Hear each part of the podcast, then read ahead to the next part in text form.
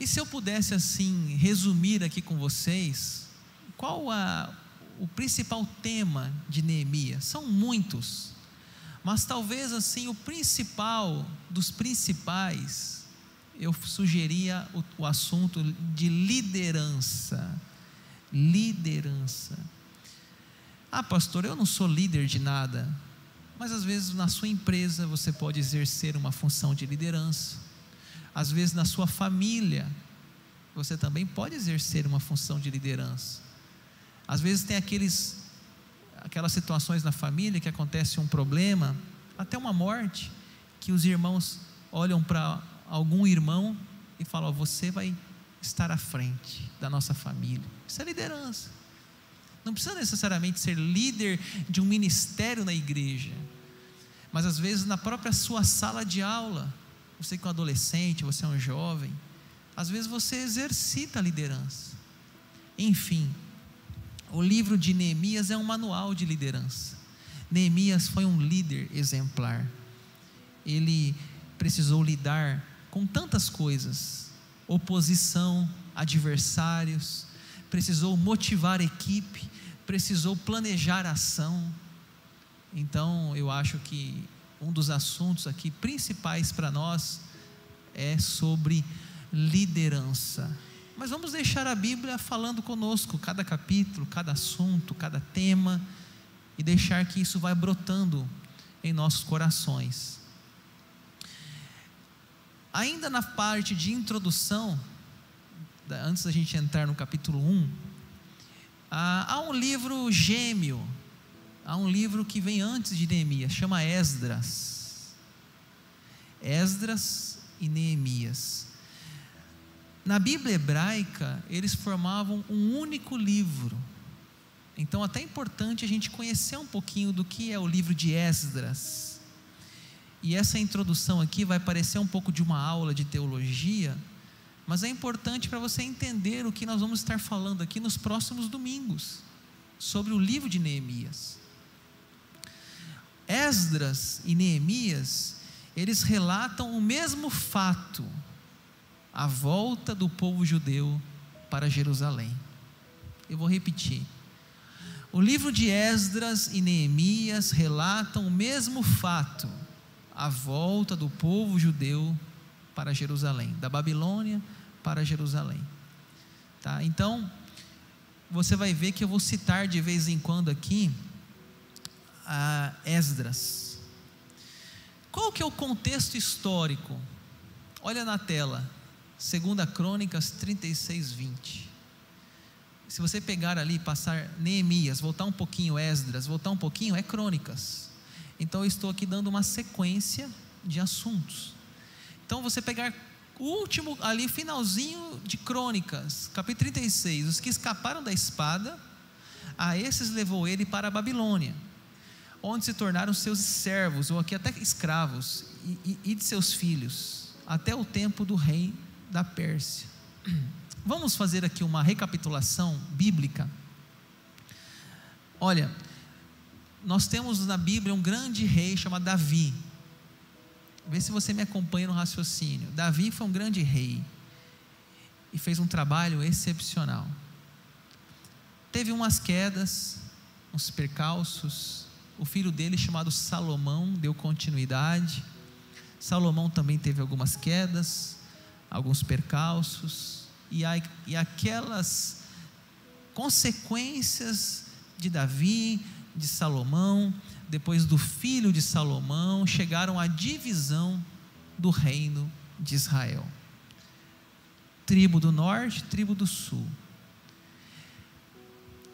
Ali, houve naquele contexto, na tribo do sul, mais à frente, houve a invasão da Babilônia.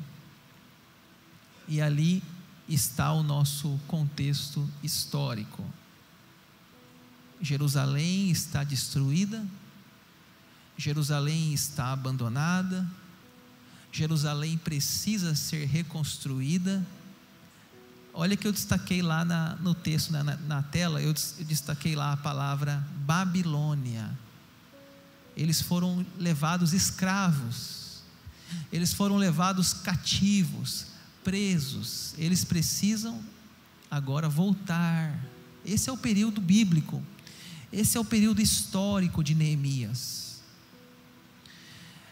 A gente não, não tem ideia assim do que é isso: cativeiro, escravidão, guerra. A gente vive num país que não tem isso.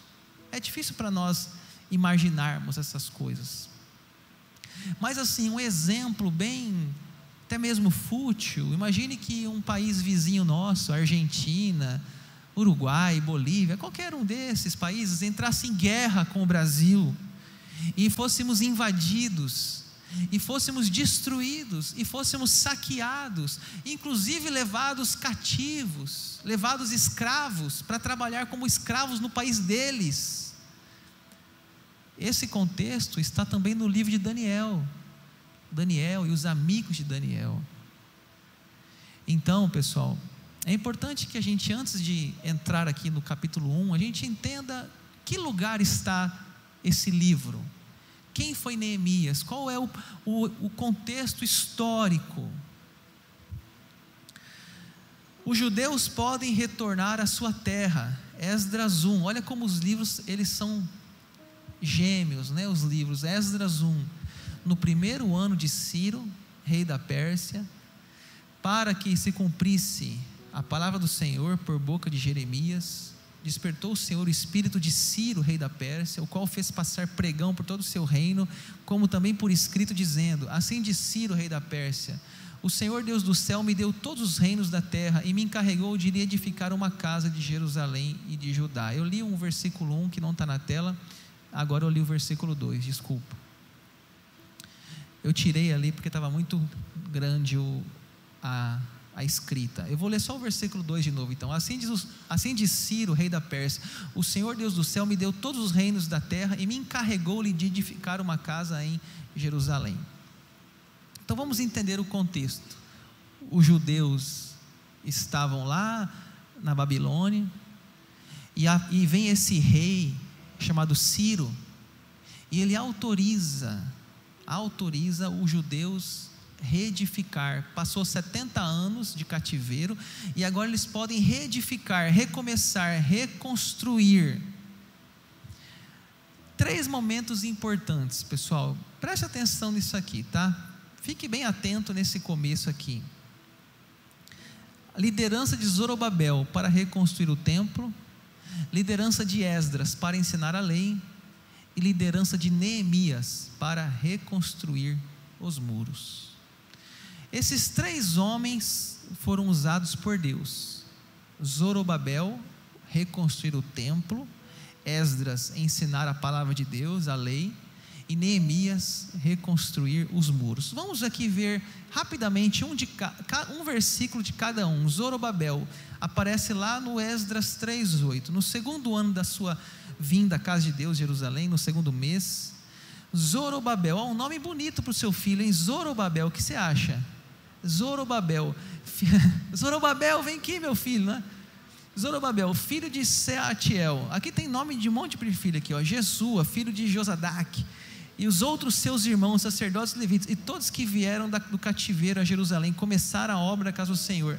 E construíram levitas da idade de 20 anos para cima, para superintenderem. Veja que eu destaquei na tela o nome dele, Zorobabel, um nome muito lindo, Zorobabel. e eu destaquei na tela casa do Senhor. Então você vai lembrar assim, ó. Qual foi a função de Zorobabel? Construir ou reconstruir o templo, a igreja deles lá. Era um templo central, era um único templo, era o templo de Salomão. Eles tinham que reconstruir aquilo. E Zorobabel foi o que recebeu essa missão, Esdras 3:8. Aí, vamos ver o Esdras, né? Capítulo 7. Olha quanto eu estou usando aqui o livro de Esdras ainda, né? Na introdução. Passadas estas coisas no reinado de Artaxerxes, outro nome maravilhoso, Artaxerxes, rei da Pérsia, Esdras, filho de Seraías, filho de Azarias, filho de Uquias, ele era escriba, versado na lei de Moisés, dado pelo Senhor, Deus de Israel. E segundo a boa mão do Senhor, seu Deus, estava sobre ele, o rei lhe concedeu tudo quanto lhe pedira. Aqui nós temos então o Esdras. O que, que era a missão dele? ele era escriba, versado na lei de Moisés, o Pentateuco, Gênesis, Êxodo, Levítico, Número, Deuteronômio, a lei de Moisés, o Pentateuco, chamado de lei, que para nós é a Bíblia. Então, o, a função de Esdras era ir lá em Jerusalém e ensinar a palavra de Deus, porque estava começando novamente a cidade, estava começando de novo Jerusalém, saindo dos escombros para virar uma nova cidade e o Esdras, a missão dele era ensinar a palavra de Deus. E o nosso personagem principal da nossa série, o Neemias, que era a reconstrução dos muros.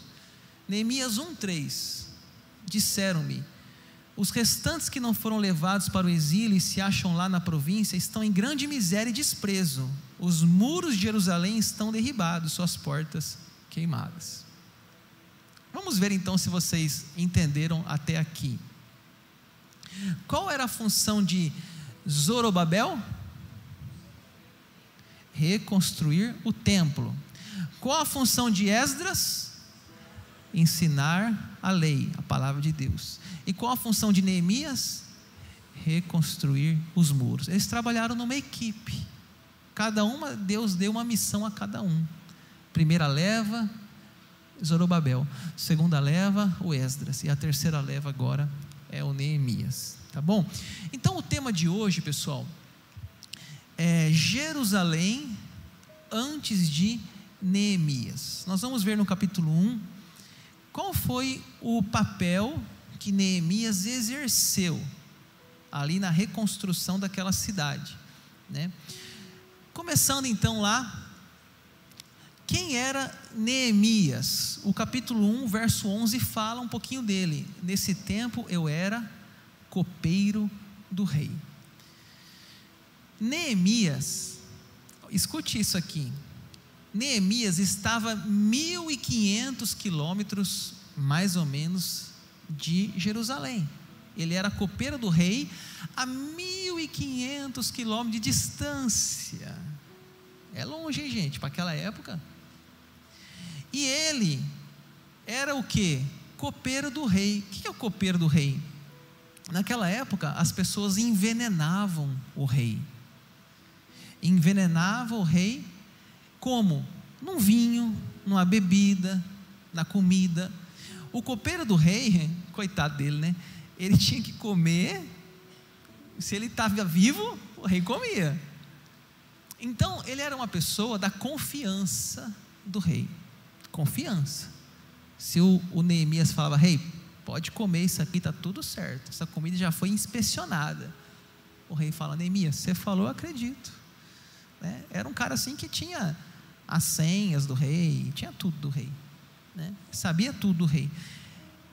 Ele era um, não era um funcionário simples, ele era uma pessoa de confiança. E esse Neemias, né, ele, Deus vai dar essa missão para ele. Qual a missão dele? Ir lá em Jerusalém, 1.500 quilômetros de distância, e reconstruir os muros da cidade de Jerusalém. Sabe o que significa Neemias? Aquele que consola. Um nome bonito, hein? Neemias. Quem sabe você vai dar esse nome para o seu filho? Neemias é, Zorobabel, eu estou brincando, gente, Zorobabel. Mas Neemias é um nome muito bonito, hein? Né, meu amigo Neemias? Neemias está lá em cima. Nós temos um Neemias aqui na igreja. Sua mãe estava inspirada, meu amigo, quando deu seu nome, viu, Neemias? Um nome muito bonito. E uma linda história da vida dele na Bíblia. Então, capítulo 1, verso 2. Veio Anani, um de meus irmãos com alguns Judá. Então lhes perguntei pelos judeus que escaparam e que não foram levados para o exílio e acerca de Jerusalém. Disseram-me: os restantes que não foram levados para o exílio se acham lá na província, estão em grande miséria e desprezo. Os muros de Jerusalém estão derribados e as suas portas queimadas. Pessoal, tá lá um dia o Neemias, tá lá zapeando no WhatsApp, na, na Netflix Aí chega lá o Anani e fala assim: E aí, Neemias, tudo bem? Tudo bem, Anani? Como está o nosso povo? Neemias Tá feia as coisas lá. Jerusalém está destruída. Ah, os muros estão derrubados, a cidade está em grande miséria. Olha, situação muito triste do povo judeu lá em Jerusalém. Pessoal, a gente não tem cidades hoje fortificadas. Nós temos as nossas casas, né? Fortificadas. A gente não tem muros em Rondonópolis, nós temos muro em nossa casa. Mas muro significa o quê? Proteção. Cerca elétrica significa o quê? Proteção. Uma cidade que não tem muros, na época, era uma cidade abandonada, uma cidade que qualquer pessoa entrava, saía, ladrões, é, inimigos, outros povos. Imagine a sua casa hoje sem muro. Imagine a sua casa hoje sem uma cerca elétrica. E aí? Está abandonada a sua casa, está sem segurança. Então, os muros eram uma defesa. E lá estava, a, cidade estava com os muros derrubados. Lá nos Estados Unidos, né, eles fazem aquele muro para proteger da entrada de imigrantes, né? Eu acho que é um exemplo assim hoje de uma cidade, né, que de um país que tem muros. A gente não usa mais isso, mas na antiguidade as pessoas faziam isso. Fechavam as suas cidades com muros, com proteção. Então, muro, gente, é defesa, é segurança, e aquela cidade estava desprotegida. Qual foi a reação de Neemias quando ele recebeu as notícias de Jerusalém? Tendo eu ouvido essas palavras, assentei-me e chorei e lamentei por alguns dias. Ele foi às lágrimas. Alguém fala assim: homem não chora, né? Já ouviu isso? É uma besteira, né? Homem não chora. Jeremias ele chora. Por que ele chora? Porque ele se compadece dos irmãos dele, do povo dele. Ele tem coração. Neemias ele tem sentimento, ele se compadece. Ele chorou. Ele lamentou. Mas ele não fez só isso, ele também jejuou e orou. Estive jejuando e orando perante o Deus dos céus. Quando a gente fala assim da, de oração na Bíblia, fazer uma série de oração aqui. Com certeza Neemias aparece. Porque Neemias é um dos personagens da Bíblia que fala muito de oração.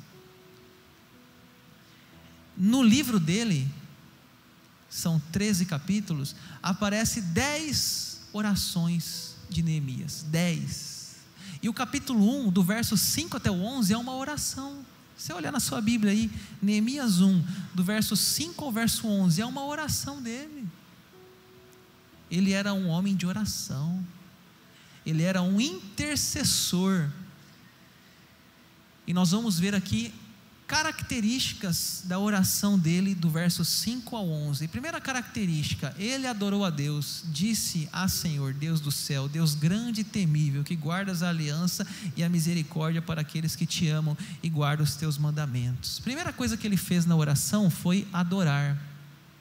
Às vezes, pessoal, a gente começa a oração já pedindo. Sabe, a gente não dá nem bom dia para Deus. Chega assim, ó oh, Deus, faz isso, faz aquilo para mim, resolve esse problema. Cara, já viu quando chega para o seu pai e fala: Ô pai, me dá cincão. Ô pai, me dá dezão. O que, que você tem que fazer? Ô pai, você está tão lindo hoje, pai. Você está tão cheiroso. Faz um carinho, né? Deus não é pai? Por que a gente já chega em Deus pedindo tudo? O que, que a oração do Pai Nosso nos ensina? Primeira parte: Pai Nosso que estás no céu, santificado seja o teu nome. Primeira, a oração, pessoal, ela deve começar não pedindo as coisas, a oração deve começar exaltando, adorando, bendizendo, louvando, agradecendo. Aprenda com Neemias. Quando começar a sua oração pela manhã, você fala: Deus, eu te louvo, eu te louvo porque o Senhor é grande, o Senhor é temível, o Senhor é o Deus do céu e da terra, o Senhor é o Criador do mar, de tudo que existe, é adorar a Deus, falar o que Ele é, o que Ele fez. Neemias nos dá uma aula de oração aqui. A segunda coisa que ele faz, ele intercede. Estejam, pois, atentos os teus, os teus ouvidos, os teus olhos abertos, para acudires à oração do teu servo, que hoje faço a tua presença, dia e noite, pelos filhos de Israel, teus servos. Ele estava aqui orando pelos filhos de Israel. Ele estava orando por outras pessoas. Isso a gente chama de oração de intercessão. Às vezes a gente só pede para nós, gente. A nossa oração é egoísta. Nossa oração, Deus abençoe minha esposa, meu esposo, meu filho, minha filha, abençoe meu, meu pai, minha mãe, é só isso. Coloca na sua oração, pastor Daniel. Tão bonitinho às vezes, né? Eu vejo uma criança orando. A mãe às vezes ensina, filha, lembra do pastor Daniel? Lembra do fulano? Lembra do amiguinho da escola? Lembra, sei lá de quem, mas lembra de alguém. Não fica só você e a sua casa. Ore por alguém. Lembre das pessoas. Lembre dos amigos que precisam de oração. Lembre desses pedidos que estão aqui nos nossos vasos. Isso é intercessão, é orar uns pelos outros. Neemias ensina isso. Ele intercede. Mas ele também nos ensina a confissão. Temos procedido de todo corruptamente contra ti não temos guardado os mandamentos, nem os estatutos, nem os juízos que ordenaste a Moisés, teu servo. Uma outra parte da oração de Neemias, pessoal, é a confissão. O que é confissão? É reconhecer nossas fraquezas, reconhecer os nossos pecados. Tem gente que ora, né? Deus, perdoa-me pela multidão dos meus pecados. Cara, o que é multidão de pecados? Põe nome que, que nós estamos feito? Ó oh, Deus, realmente ontem lá, né? Tu sabes que lá no futebol eu gritei com o irmão, lá no, na família xinguei minha mãe, sei lá, sabe? A gente discutiu no almoço. Cara, a gente faz coisas, não é multidão de pecados, é temas, pensamentos errados. Não precisa falar com alguém, fala com Deus né? confessar, reconhecer, e realmente o povo de Israel estava do jeito que estava devido aos seus pecados. Devido a não obedecer à palavra de Deus, vieram os profetas, orientaram, alertaram e eles continuaram na desobediência e vieram ao cativeiro. Neemias reconhece os erros do seu povo, ele não esconde os erros, em último lugar,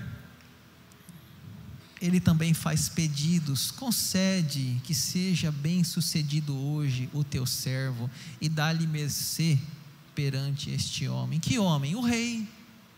Ele ia falar com o rei. É o capítulo 2, é a semana que vem.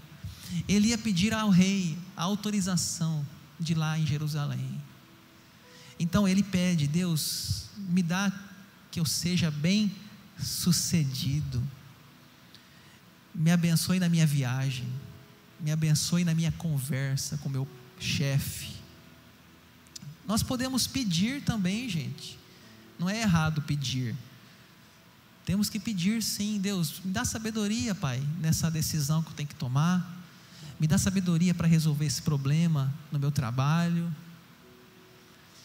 Pessoal, Vamos ver se vocês têm, vocês têm boa memória. Quais são os quatro temas que eu coloquei aqui da oração de Neemias? O primeiro tema, ele fez o quê? Adorou a Deus. É bom que tem, sempre tem alguém que lembra, né, gente? Segundo, ele fez o quê? Intercedeu. Vocês estão anotando a pregação, estou vendo. Terceiro, ele fez o quê? Confessou. E quarto? Tá fácil, né? Fez pedidos. Então, a oração, gente, ela é uma via de múltiplas, de múltiplos caminhos. Você pode adorar, confessar, agradecer, interceder, pedir. Tem muitos caminhos da oração. E assim eu já vou para o final, nas aplicações práticas de Neemias. Aqui é a melhor parte, né? Aplicações para nossa, graças a Deus, o pastor já está acabando a pregação, né? Aplicações práticas. A primeira aplicação, seja uma pessoa de oração. Vamos falar juntos na tela? Seja uma pessoa de oração. Neemias é um exemplo de oração. Capítulo 1 dele, a maior parte ele passa orando. O maior número de versículos é uma oração, do 5 ao 11. É só 1 ao 4 é história, do 5 a 11 é oração. Então, Neemias é um exemplo para nós de oração. E eu quero perguntar para você: como está a sua vida de oração? Olhe para a pessoa que está do seu lado assim, fala: como está a sua vida de oração. Você está orando, meu irmão? Você está falando com Deus? Está tendo esse contato com o Pai? Como está? Não precisa responder, não, é só uma, uma reflexão.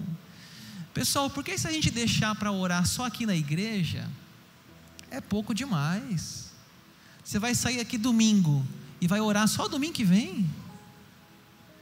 Então, Faça como Neemias. Crie um hábito de falar com Deus. Amanhã, segunda-feira, acorde de manhã, faça a sua oração. Tire um, um tempo com Deus. Tem um livrinho que eu gosto muito, Pão Diário. Todo dia do, do mês, dia 20, 21, 22, 23, 24, tem uma mensagem da Bíblia. Faça aquela leitura. Depois de fazer a leitura, faça a sua oração. Lembra? Intercessão, adoração, confissão, pedidos pessoais, sabe? Desenvolva, se comprometa, muitas vezes também se cobre, se cobre, porque a oração, pessoal, ela tem que ser um, um, uma, uma disciplina espiritual. Realmente tem momentos que a gente não quer orar, correria do dia, mas a gente tem que ter o que? A disciplina o compromisso, o planejamento. Se você, eu sempre costumo a falar assim, a oração, pessoal, é como academia.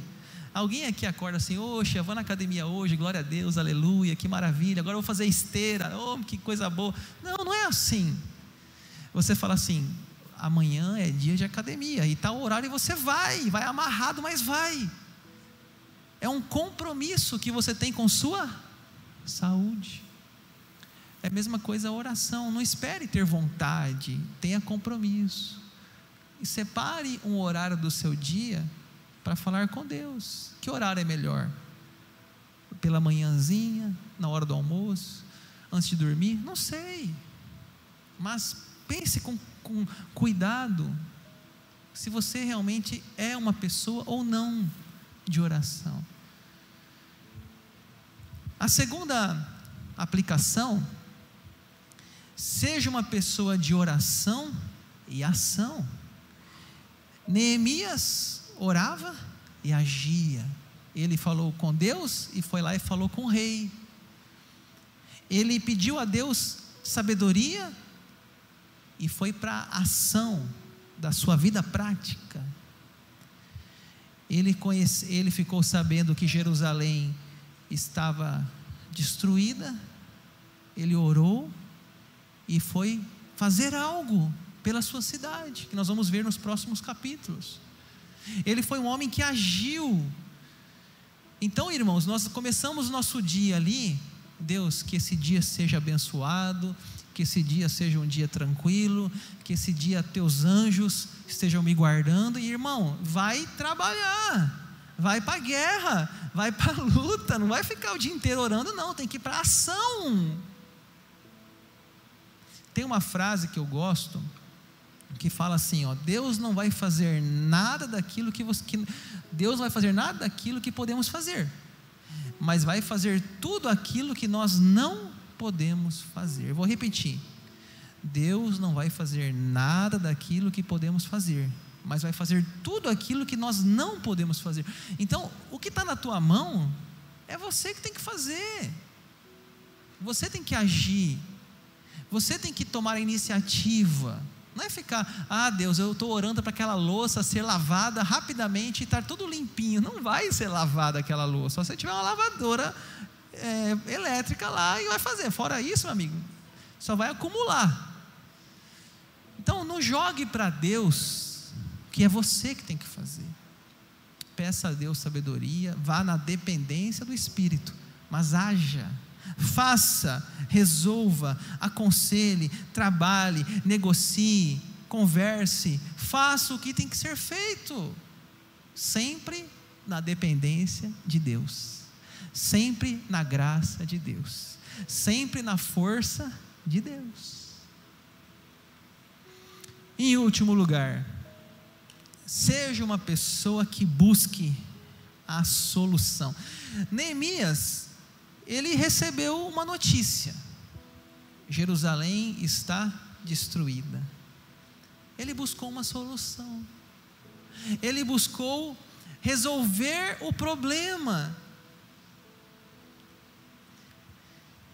Sabia que você que está aqui hoje me ouvindo, Deus também tem um propósito na sua vida, na minha vida, na vida de Neemias. Gente, nós não somos fruto do acaso, nós não somos aqui por frutos de uma evolução de espécie, nós somos criação de Deus e Deus tem um propósito na vida de cada um de nós. Faça o que tem que ser feito. Se Deus colocou você naquela empresa, é a sua missão. Se Deus colocou você nessa família, é a sua missão. Se Deus colocou você na sua igreja, é a sua missão. Cumpra o propósito de Deus para a sua vida e para a sua geração. Neemias, foi Neemias. A missão dele foi construir os muros. Deus não vai pedir para a gente construir os muros de Rondonópolis, mas Ele vai pedir às vezes para a gente outras coisas. E nós temos que dizer o que? Eis-me aqui, Senhor, usa a minha vida, estou à tua disposição, sou o teu servo orando, agindo, encontrando uma solução. Eu espero que você tenha entendido o primeiro capítulo de Neemias. O pessoal do louvor já vai se preparar aqui. Nós vamos finalizar esse culto cantando, louvando, pedindo que Deus nos mostre qual o propósito dele para nós por que Deus está me levantando nessa geração? Qual o motivo que eu estou morando nessa cidade, nesse bairro? Porque eu estou nessa empresa? Vamos, como Neemias, pedir que Deus nos use como instrumento da sua graça, da sua bondade, da sua misericórdia. Neemias, gente, nós vamos ver aí nas próximas, nos próximos capítulos ele saiu de um copeiro do rei para um governador da sua cidade, para um líder da sua cidade.